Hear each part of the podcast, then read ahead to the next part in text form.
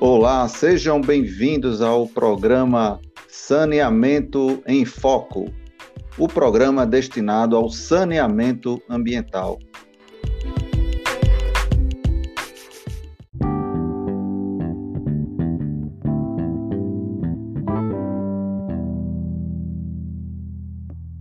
Eu tenho o prazer conversar com o biólogo, sanitarista, professor da UFCG, André Sobral.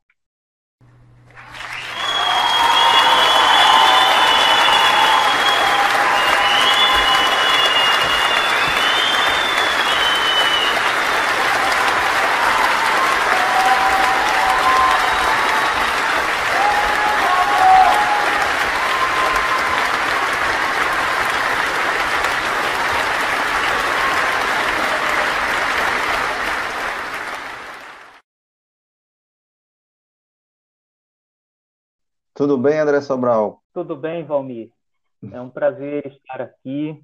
Eu agradeço muito o convite para esse nosso bate-papo. Ah, que bacana. Então, vamos então conversar, né? E aí nada mais apropriado do que conversar, né, com um biólogo e sanitarista, levantar algumas questões aqui relacionadas ao saneamento e essa relação com a saúde. Mas e aí, André?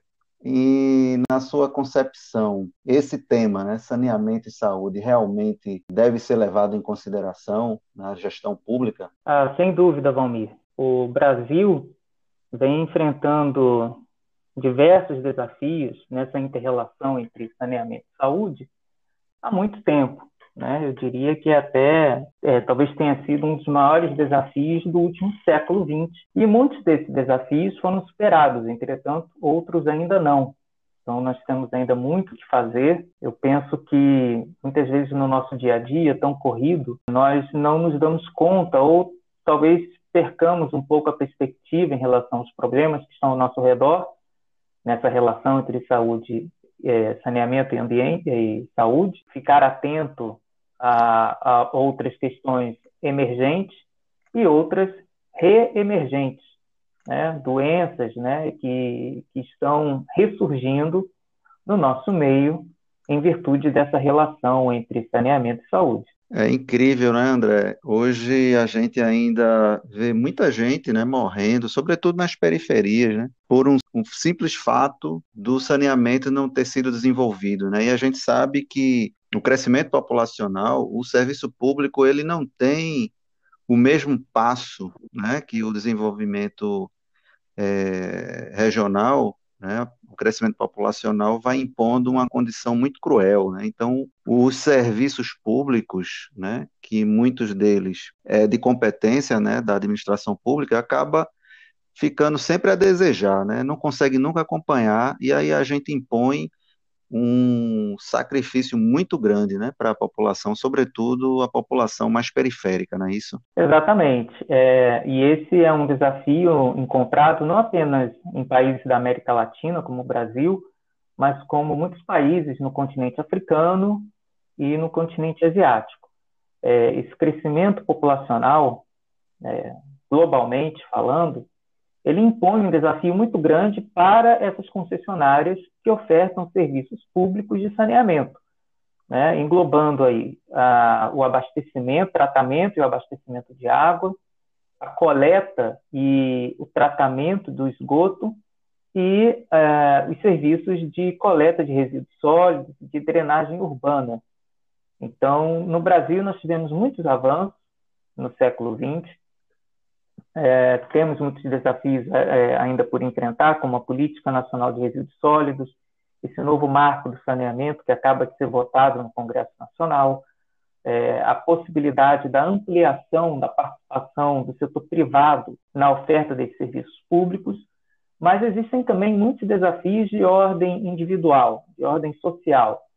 É, nós ainda temos muito a aprender, a educação em saúde tem um papel importantíssimo nisso, na medida em que ele prevê, ele tem como objetivo dar cada vez mais subsídios para que as pessoas, no seu âmbito individual, no seu âmbito familiar, na sua comunidade, de ter a maior quantidade possível de informações para que elas saibam no seu dia a dia contra essas enfermidades, essas moléstias relacionadas ao saneamento ambiental inadequado. Então, são muitos desafios postos, muitos atores que podem e devem participar desse processo, né? É, e isso envolve todos nós. Então, é uma, penso eu, que seja é, um esforço coletivo de toda a sociedade, não apenas das empresas que oferecem serviço público, mas as empresas privadas também e todos nós, como cidadãos. Pois é, André. E um, um simples investimento né, na, no saneamento, a gente pouparia muitas vidas. Né? É, se tem a estimativa né, que, que, que cada dólar gasto né, com investimento na área de saúde, a gente pouparia mais de 4 dólares. Existem outros estudos que até esse valor ainda é maior, né? De certa forma, há uma economia né, com, com esse investimento em saneamento. E aí a gente não entende né, por que a gestão pública é, acaba, de certa forma, entrando num estado de, de latência e prioriza outros, outros tipos de, de investimentos, deixa, né, deixa de lado algo tão importante né, para a sociedade. E, Exatamente. E hoje, né, a gente tem muitas regiões do Brasil que apresentam índices né, na área de saneamento semelhantes a, a, situações ainda da época da Idade Média. Então, isso de fato é, é difícil a gente aceitar, né? E em relação ao que a gente está vivendo hoje, professor André, hum. esse momento de pandemia, a gente não é epidemia que exige né, um, certo grau de higiene né, por parte das pessoas, sobretudo o uso constante da água para lavar as mãos, fazer uhum. higiene, como meio de prevenção né, do novo coronavírus. E a gente tem locais que sequer né, tem regularidade no, no abastecimento de água. Exato. A, a, irregularidade no abastecimento de água ela está muito relacionada a diversos, diversas moléstias de veiculação hídrica e que por muitas vezes são consideradas como doenças tropicais negligenciadas. É, a, o surgimento do novo coronavírus ele só veio, é, digamos, destacar um problema que nós já, vi, já vimos enfrentando há muito tempo.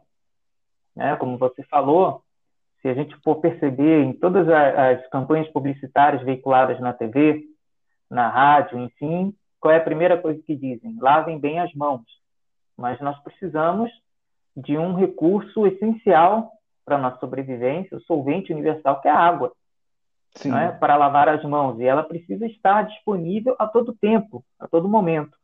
No entanto, em muitas regiões do Brasil, notadamente as regiões norte e nordeste, mas em todas as regiões isso ocorre, existem muitas áreas, muitas localidades onde, onde essa distribuição de água ela é intermitente e que muitas vezes obriga as pessoas a terem que armazenar essa água. Aí eu já faço um gancho com é, outros tipos de doenças de veiculação hídrica que nós podemos falar mais à frente, como a dengue. Então, imagina a pessoa em casa vendo uma, uma, um comercial desse dizendo, recomendando que as pessoas lavem as mãos, mas ela vai na torneira e vê que está faltando água, ou ela já sabe que há dois, três dias, cinco dias está faltando água na casa dela. Então é muito complicado isso, né? E essa intermitência, ela não é uma intermitência é, que está relacionada, a, a, por exemplo, um reparo na rede, onde você tem ali um, um, um processo controlado e aquele é avisado na grande imprensa, as pessoas sabem que vão ficar ali 12 horas, 24 horas sem água, mas aquela água vai voltar. Nós estamos falando de pessoas que convivem, né? é rotineira na sua vida uhum. essa, essa situação de ter que ficar sem água é, a cada três, quatro dias, uma semana de sete dias. Uhum. Né? O que obriga elas a terem que armazenar água no, na maior quantidade que elas puderem. Nem todas as pessoas dispõem de cisterna, caixa d'água em casa. Isso as obriga nessa, como um professor meu dizia na graduação, nessa viração da vida, a gente tem que se virar, as pessoas têm que armazenar em pequenos recipientes e assim ir levando a vida. E assim muitas dessas enfermidades, dessas moléstias vão se perpetuando, não é? Como você muito bem disse no início, muitas vezes se mostra desigual, porque não é uma distribuição igual pela população. Geralmente, é, o número de casos o número de internações e mesmo o número de óbitos, ele está mais concentrado naquelas camadas, naquelas, naqueles estratos da população com baixa renda, pessoas que moram em comunidades carentes, em, como o próprio IBGE define, né, habitações subnormais. É, uhum. isso é, é, um termo assim um pouco estranho, mas ainda assim, quando nós ouvimos esse termo, a gente faz uma ideia do que seria uma habitação subnormal em regiões de periferia, enfim.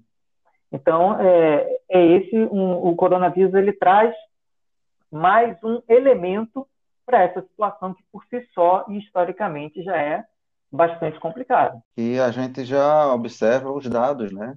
O índice de, de, de, das mortes, né, provocadas por, por essa pandemia, ela tem mostrado um, um, um reflexo bem cruel, né? Que a população é, da periferia tem sido a mais é, atingida, né? Então, isso mesmo.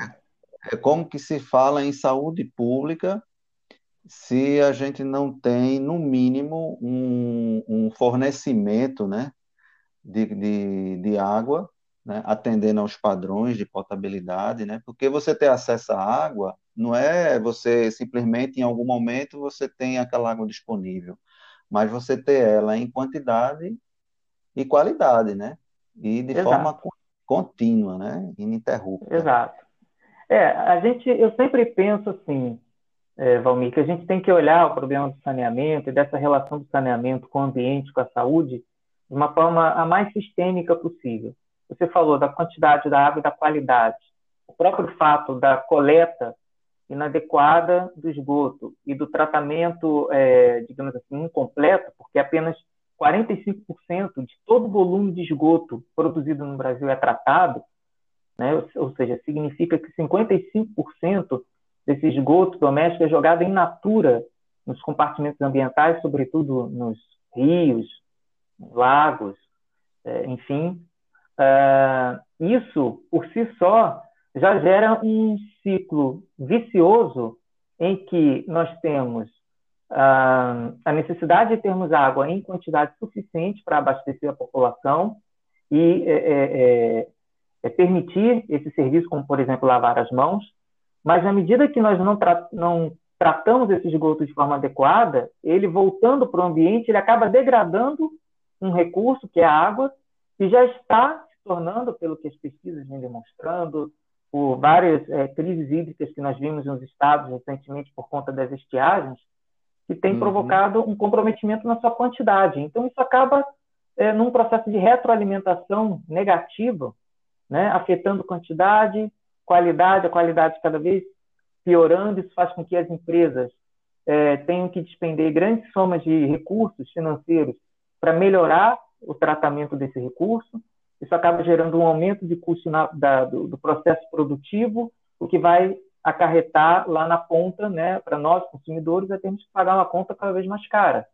Né? Uhum. E assim esses, esses é, ciclos vão se perpetuando, além das próprias doenças de veiculação hídrica em si. Só para que a nossa audiência que nos ouve agora tenha uma ideia, a precariedade de saneamento básico no Brasil, os baixos investimentos, eles têm um impacto muito grande no número de casos de doenças infecciosas e de internações, muitas vezes de óbitos também. Então, por exemplo, em 2010, foram gastos mais de 210 milhões de reais somente com internações relacionadas a doenças associadas à falta de saneamento. E eu vou citar aqui, é, para quem está nos ouvindo, uma lista de que doenças eu estou falando, certo? Uhum. É, de 2010 para 2017, houve uma redução desses gastos com internações, chegando em 2017 a 99 milhões. Então, embora tenha havido uma diminuição de 100 milhões de reais durante esses oito anos, os gastos ainda são muito altos. Se nós considerarmos que são doenças infecciosas que poderiam ser facilmente preveníveis e tratáveis. Né? Uhum. É, e a que doenças eu estou me referindo? É, essas doenças de veiculação hídrica geralmente são aquelas causados por agentes infecciosos, sobretudo bactérias, protozoários ou vírus, e que são considerados endêmicos de uma área. Né? com o maior número de casos confirmados, internações e óbitos, geralmente população de baixa renda, como já havíamos comentado. Né? Então, que doenças são essas? Por exemplo, diarreia por Escherichia coli, que é uma bactéria, a amebíase, né, que é produzida pelo protozoário Entameba stolítica, a cólera, provocada pela bactéria Vibrio cólera, tá? Em 1991, é, nós tivemos um grande surto de cólera aqui no Brasil. As regiões norte e nordeste foram mais afetadas, é? mas no mundo todo, nos séculos XIX, é, tiveram vários surtos de cólera pelo mundo, e a cólera ela tem uma alta taxa de mortalidade. A leptospirose, produzida por uma bactéria do gênero Leptospira, é uma bactéria presente naturalmente na urina desses ratos, que vivem no ambiente urbano e periurbano, a disenteria bacteriana, hepatite A, produzida por um vírus, a esquistossomose, que é um verme plateuminto do gênero é, Cistossoma, febre tifoide, produzida pela Salmonella entérica, uma bactéria, ascaridíase, quem nunca ouviu falar é, de crianças com lombrigas, né? ou mesmo adultos, sim, que é produzida, que é causada pelo verme nemateuminto ascaris lumbricoides, a dengue, o rotavírus, né, que é um vírus, e o toxoplasma, tá? além de outras que podem estar relacionadas com a água, como febre amarela, zika e chikungunya. É importante lembrar que doenças de veiculação hídrica, elas recebem essa denominação porque ou você as contrai consumindo a água contaminada, ou, por exemplo, alimentos que tenham sido lavados de forma inadequada com uma água contaminada, onde esses patógenos estão presentes, onde esses agentes infecciosos estão presentes, ou por uma relação direta com a água. E aí eu chamo a atenção da dengue, da febre amarela, zika e chikungunya. Por que uma relação indireta? Porque não é que o vírus da dengue esteja na água, mas a água, preferencialmente limpa e parada, lembra daquela, daquilo que nós falamos, da pessoa ter que armazenar água porque está faltando água? Então, essa Sim. água limpa e parada é o local é, é, que é preferido pela fêmea do mosquito Aedes aegypti, um inseto, onde ela vai ali e coloca os seus ovos, que daqui a, a 7, 8, 10 dias, dependendo da temperatura ambiente, né, vão se transformar em um novo inseto Aedes aegypti. Tá? E ele, sim, é o agente vetor que leva dentro de si o vírus no caso da dengue, da febre amarela, da zika e da chikungunya. Tá? Então, é, nós tocamos em dois pontos que você já tinha comentado: a quantidade de água. Então, quando a pessoa não tem a quantidade adequada de água para sua subsistência, ela precisa armazenar, e aí ela acaba gerando no seu entorno um ambiente propício para a reprodução desses é, mosquitos, que são os agentes vetores dos vírus da dengue e dessas outras doenças que eu comentei, e doenças uhum. relacionadas à qualidade da água. Então, a água contaminada, por exemplo, com esgoto doméstico, ela pode ter um desses agentes infecciosos que eu citei. Né? Então, fazem o grupo das doenças de veiculação hídrica. E, para concluir essa parte, é bom é, chamar a atenção dos nossos ouvintes de que muitas dessas doenças são consideradas como doenças negligenciadas. E por que elas são chamadas assim? Porque são doenças que, é, é, ao contrário de outras enfermidades que acometem a humanidade, não recebem tanta atenção em termos de investimentos financeiros, investimentos em infraestrutura e pesquisa né, da indústria farmacêutica do que doenças, por exemplo, cardiovasculares e neoplasias. Né? Uhum. Então, é, ao longo de é, por exemplo, eu vou apresentar uns dados aqui. Entre 1975 e 2004, no mundo todo, tá, é, foram produzidos 1.556 novos medicamentos e que foram registrados. Sim. Desse é, total, apenas 1,3% eram destinados exclusivamente a doenças negligenciadas, né? que são doenças que, assim como as de veiculação hídrica, estão muito concentradas nas áreas, nos países, nas regiões tropicais, países em desenvolvimento, países pobres, nos continentes americano, Sul é, América Latina, Ásia e África. Portanto, como nós já tínhamos comentado antes, são muitos os desafios. né, que tem de doenças que, ao provocar internações, geram é, um, um peso financeiro para a sociedade, na medida que o SUS é mantido pelos nossos impostos, ou seja, é necessário estender mais recursos financeiros para doenças que seriam facilmente preveníveis e tratáveis, né? e que também podem levar a óbito, não uhum. só dos grupos mais vulneráveis das extremidades, como crianças e idosos, mas adultos jovens também. E, uhum. é, sem querer me alongar demais nesse aspecto, a, a nova a, a, pandemia do novo coronavírus ela trouxe um, um ensinamento muito importante, coisa que muitas vezes as, as pessoas esquecem no dia a dia. Esses micro-organismos, eles vão sofrendo mudanças ao longo do tempo. Por exemplo, mutações no seu material genético. Né? É, naturalmente, por exemplo, a Escherichia coli é uma bactéria que vive dentro do trato intestinal de mamíferos. Né? Há uma relação simbiótica ali. Mas, vez por outra, bactérias dessa linhagem podem sofrer mutações. E, ao sofrer mutações, elas podem vir a provocar doenças. Então, é, baseando-se no, no, pensamento evolutivo, muitos desses micro-organismos que, são, que provocam doenças de veiculação hídrica, ao longo do tempo, eles podem se modificar e podem se tornar cada vez mais virulentos, né? cada vez mais perigosos para a saúde humana. Daí, então, a necessidade de sempre se manter um monitoramento constante, uma vigilância constante, pesquisa constante, para tanto prevenir do lado da demanda, né, do lado das pessoas que usam esses recursos, eu, você, todos nós, né, quanto da oferta das empresas de saneamento que devem estar cada vez mais atentas monitorando a qualidade da água. É incrível, né? O prejuízo, né, como já foi bem falado, não é só do, do, do risco, né, da, das perdas de vidas, né, como também o prejuízo na, na própria economia, né, porque o cidadão que mora numa região onde não tem saneamento, a probabilidade de, dele adoecer, sua família, é muito maior do que o camarada que mora na beira-mar, por exemplo. Então, o camarada desse doente, ele já falta emprego, né? já, você já tem prejuízo né? no, no, no setor produtivo, com a Exato.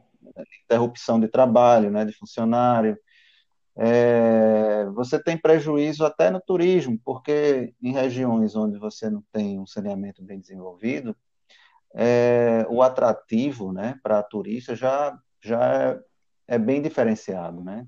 Então. Exatamente.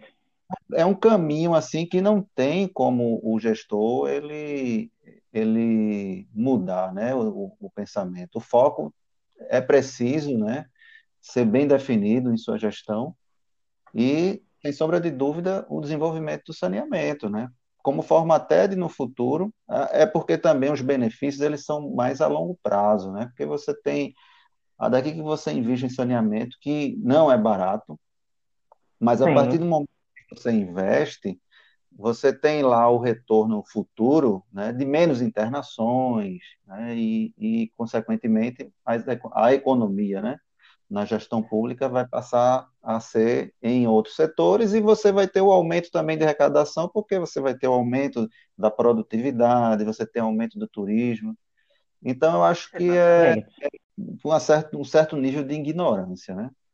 É, então, é, eu... é, fundamenta, é fundamental, é, Valmir, é, todos nós, cidadãos, entendemos que saneamento não deve ser política de governo, sim política de Estado, não é? independente de quem esteja ocupando a cadeira é, de quem, quem seja o, o, o, gestor, de qual seja a sua bandeira é, política, ideológica, e mais do que um, um chavão, um clichê, mas é verdade.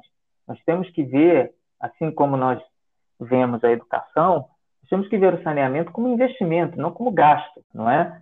é o Brasil tem um perfil epidemiológico muito misto. Tá? Enquanto países desenvolvidos é, enquanto nesses países as mortes por doenças de veiculação hídrica são ínfimas, né, os impactos nas internações são ínfimos e as cardiovasculares, as neoplasias, as doenças crônicas e degenerativas são maiores, aqui nós convivemos ainda com os dois perfis. Tá? As doenças de veiculação hídrica, só elas, no Brasil, elas são responsáveis por aproximadamente 10% das internações. No mundo todo, 11% dos óbitos. Isso não é pouca coisa. Tá? São exclusivamente por doenças como febre amarela, dengue, malária, né, as diarreias. Quando você tem perda de crianças, você tem um impacto na expectativa de vida de uma população. São anos de vida perdidos ali de uma pessoa que poderia se tornar produtiva, contribuir para o desenvolvimento de um país. Não é? é os idosos né, que, que venham a adoecer e a morrer por conta dessas doenças, é, também é uma perda de conhecimento que nós temos na sociedade, né? adultos jovens que faltam a trabalho, perda de produtividade. Né? Então, nós temos que ver como investimento. Pode parecer clichê, mas isso deve ser repetido à exaustão até que alguém consiga compreender né? e não se preocupe se a obra está debaixo do chão, né? como se fala. Né? É, a gente tem que saber que o saneamento está ali. É claro que o saneamento ele é muito, vai muito mais além do que anilhas debaixo do solo, não é? é vai muito mais além disso, mas é, são obras, como você mesmo disse, caras, são obras de engenharia complexas, mas que não importa se elas estão debaixo da terra, o que importa é que elas estão é, nos dando qualidade de vida e bem-estar, não é? E não é à toa que os países mais desenvolvidos, social e economicamente, são aqueles que têm, têm problemas em saneamento? Devem ter, com certeza, mas que já conseguiram resolver muitos hum. desses desafios postos que para nós ainda estão aguardando uma solução, não é? Então, uma Sim. coisa impacta na outra, né? Aqui não há uma dicotomia entre qual é o mais importante, se é a economia ou é a saúde. Uma impacta na outra. Se a saúde uhum. melhora, a economia melhora. Se a economia melhorando, a saúde da população vai melhorar e assim nós temos um círculo virtuoso e não um ciclo vicioso de doença, morte, pobreza e exclusão. Exatamente, é a coragem de se investir e entender, né, a maturidade para entender isso aí, né? Que os benefícios eles vão ser colhidos, mas a gente precisa plantar desde já.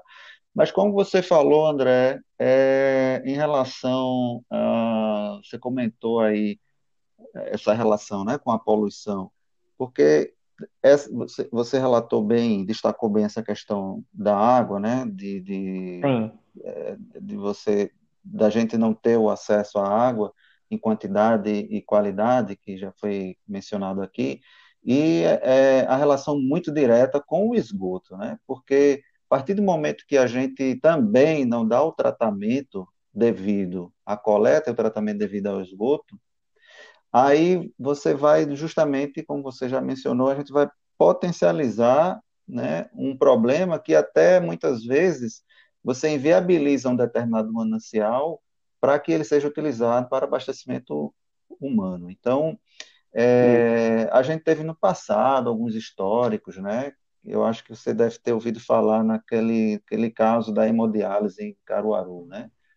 O que, que, você pode falar? Vamos, vamos falar um pouco desse, desse caso aí. O, pois é, vamos nossos, retomar aqui. É, nossos ouvintes aí. Isso. Que vai ouvir, eu acho que não conhece essa história. É, para quem não conhece, é, esse evento trágico, ele é conhecido como a tragédia da hemodiálise de Caruaru. É, em 1996, quase 60 pessoas que faziam tratamento é, contínuo de hemodiálise vieram a óbito é, porque a água utilizada no processo de hemodiálise, nessa clínica localizada na cidade de Caruaru, a água estava contaminada. A água, ela era, ela, ela vinha de uma de uma área de abastecimento, se não me engano, de um é, de uma era uma barragem, né? De, era uma, era uma, uma barragem, isso, isso, era uma barragem. Ela ia de carro-pipa até essa clínica que era então abastecida. Né? Só que aí houve ali, né, como sempre, aquele jogo de empurra, o governo dizendo que a água era tratada, e depois chegava na clínica, aquilo era responsabilidade da clínica, a clínica dizia que é, alegava que comprava água achando que ela era boa, que tinha qualidade, mas acabava vindo com excesso de cloro. O fato é que a água ela estava contaminada por uma substância chamada microcistina LR, produzida por cianobactérias. Tá?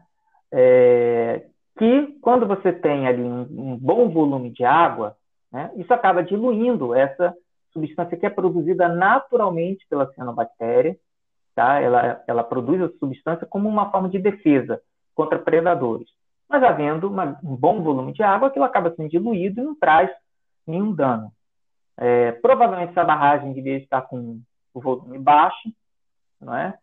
uma grande concentração de algas, portanto, de é, toxinas, e essa toxina acabou entrando né, na, na, corrente sanguínea das pessoas que vieram a óbito, quase 60. Então, não é exatamente uma doença de veiculação hídrica da definição clássica, como nós apresentamos, mas foi um caso agudo, né, onde pessoas vieram a óbito por conta do uso de uma água que estava inadequada para o uso. Né? Faltou uhum. aí, na, na época, isso até foi, foi gerado uma CPI, uma comissão parlamentar de inquérito na Assembleia Legislativa do Estado de Pernambuco, né, para apurar as responsabilidades e o que a gente pode dizer, assim, vendo de longe, né, e, e, vendo como um caso, um estudo de caso histórico, um descaso, né, um descaso de vários atores é, é, que eram responsáveis por garantir uma qualidade de água não apenas para as pessoas da clínica, mas para qualquer cidadão né, da, da, cidade de Caruaru na época. Né?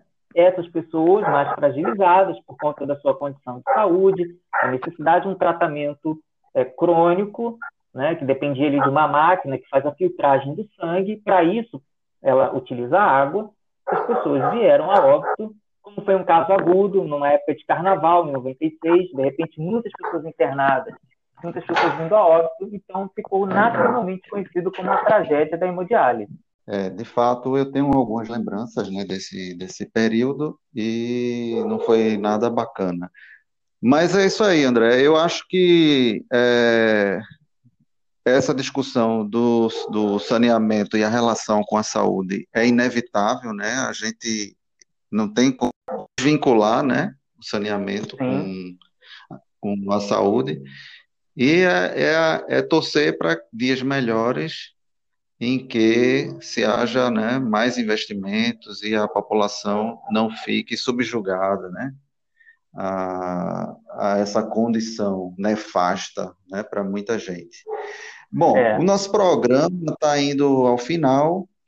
É, eu gostaria de agradecer imensamente a presença aqui do professor André Sobral, da Universidade Federal de Campina Grande. Ele é biólogo, né? ele é sanitarista também. Além de agradecer, eu quero deixar aqui o, aberto né, o nosso, nosso programa para futuras conversas, professor. E foi muito bacana poder contar né, com suas considerações aqui. Né? Para quem está nos ouvindo, tenho certeza que é, foi um diferencial. Muito obrigado, professor. Tá, por nada, Valmir. Eu que agradeço o convite, estou sempre à disposição. Mando um abraço para a audiência, a todos e todas que estão nos ouvindo. E é isso. É um tema que precisa ser conversado, precisa ser debatido, é, precisamos refletir sobre ele e a cada dois anos, a cada quatro anos, que nossas escolhas é, nas eleições sejam bem informadas sobre as necessidades de nós termos um saneamento cada vez melhor no nosso país, na nossa cidade, no nosso estado. Tá? Então, mais uma Exato. vez, muito obrigado e estou sempre à disposição. Exatamente. E agora, no final, a gente ainda contou com a participação aqui do, da cachorrada aqui passando na rua. Ah, é inevitável, né? Em trabalho remoto, esses, esses tipos de participações especiais podem acontecer. É assim mesmo. ok, professor, muito obrigado. Então é isso aí, gente. É, tenham uma, uma semana abençoada e até o próximo programa. Né? Saneamento